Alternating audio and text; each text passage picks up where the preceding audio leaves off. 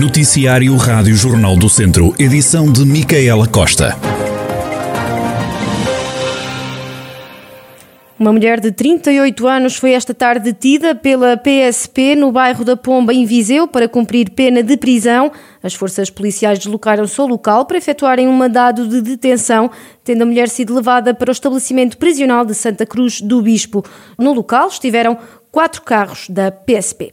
Caiu o projeto do Centro Oncológico para o Hospital de Viseu, que tinha sido prometido pelo Governo em 2017. Do anúncio resta apenas a placa, que está ainda na unidade hospitalar. O hospital vai ter um centro de ambulatório e radioterapia. Ana Fernandes. A direção do centro hospitalar tinha-se comprometido a concluir o projeto até ao final do primeiro semestre. A proposta foi hoje conhecida. Não vai haver centro oncológico, mas sim um centro de ambulatório e radioterapia. A obra está orçada em 24 milhões de euros. Para além da unidade de radioterapia, o novo edifício vai albergar o hospital de dia e mato-oncológico, podendo ainda acolher outras áreas de prestação de cuidados em regime ambulatório, nomeadamente hospitais de dia.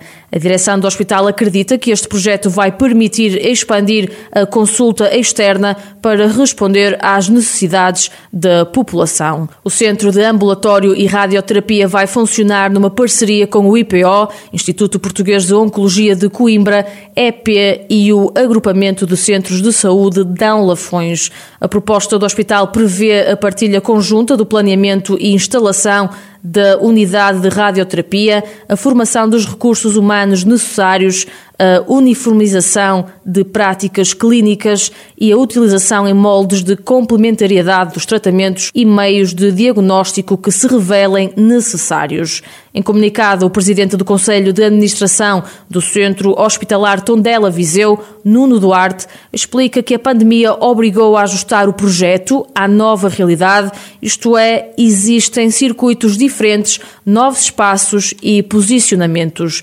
Na mesma nota, o responsável diz ainda que é com grande satisfação que o hospital dá um passo decisivo num projeto que tantas mais-valias vai trazer à população. O projeto do Centro de Ambulatório e Radioterapia de Viseu já foi enviado para o Governo para autorização superior. O Centro Hospitalar Tondela Viseu espera que no final do mês de agosto seja possível submeter a obra a fundos comunitários. Em resposta, o PSD diz que sabe pouco o projeto do Centro de Ambulatório e Radioterapia, que foi esta terça-feira apresentado pelo, pelo Hospital de Viseu.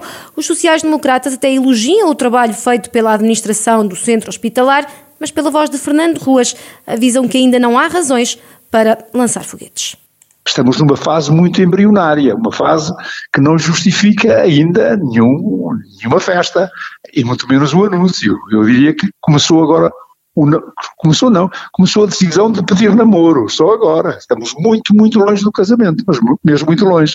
E qualquer anúncio que venha agora só se justifica à luz das, de, de, entrarmos na, na, digamos, nas vésperas de ato eleitoral, e que nomeadamente o partido do governo, é muito pródigo neste tipo de anúncios.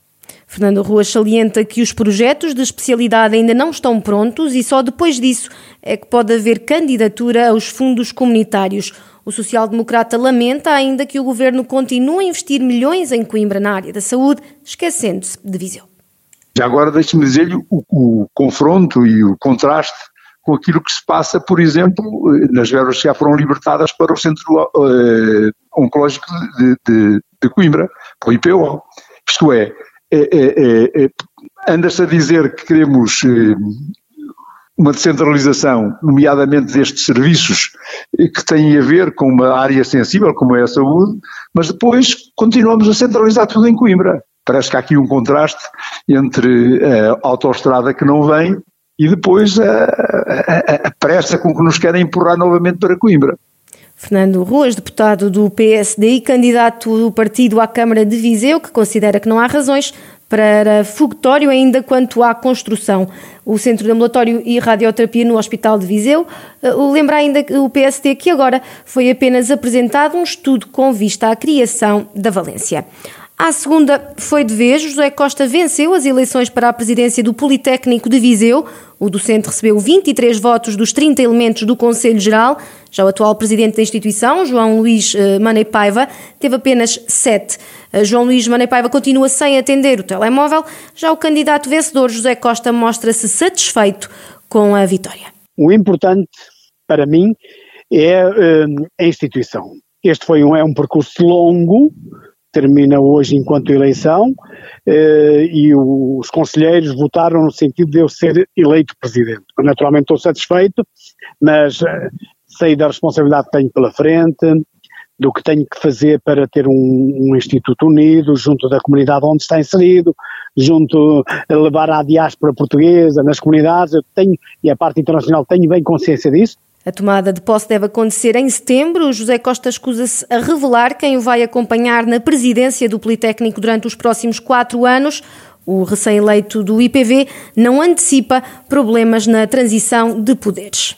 Uma criança com cerca de 5 anos, infectada com Covid-19 no Jardim de Infância do Centro Paroquial de Canas de Santa Maria, Conselho de Tondela, obrigou, ainda que por precaução, à desinfecção de várias instalações da instituição social. O presidente do Centro Paroquial de Canas de Santa Maria, o padre João Pedro Cardoso, confirma a existência de um caso positivo na instituição. Nós tivemos conhecimento de um caso de uma criança e, portanto, a desinfecção que foi feita, portanto, veio no seguimento de todo o processo que nós, junto da saúde pública, desenvolvemos para que, em conformidade, nós pudéssemos eh, agir de acordo com, a, com aquilo que nos é determinado. E a desinfecção que foi feita foi, sobretudo, para também nós nos sentirmos seguros e tranquilos na, portanto, na, nas instalações. Portanto, a desinfecção foi provocada mesmo só por causa disso, porque, pronto, foi também de acordo com toda esta situação, nós optamos por agir desta forma. João Pedro Cardoso, o presidente do Centro Paroquial de Canas de Santa Maria, onde foi reportado um caso do novo coronavírus. Os funcionários públicos que optem por trabalhar no interior do país recebem um incentivo de 100 euros por mês e mais dois dias de férias por ano.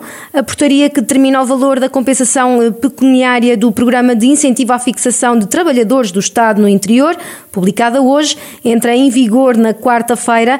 Ouvido pela Rádio Jornal do Centro, José Dias, do Sindicato dos Trabalhadores em Funções Públicas e Sociais do Centro, fala numa medida eleitoralista e que não vai ter grandes efeitos não passa de uma, de uma medida eleitoralista e que não vai resolver nada. O que o governo tem que fazer é, é, é tratar das carreiras dos funcionários públicos para, para que eles possam é, estar onde são precisos, promover a mobilidade que também muitas vezes os trabalhadores pedem, incluindo para o interior, e que não lhes é dada.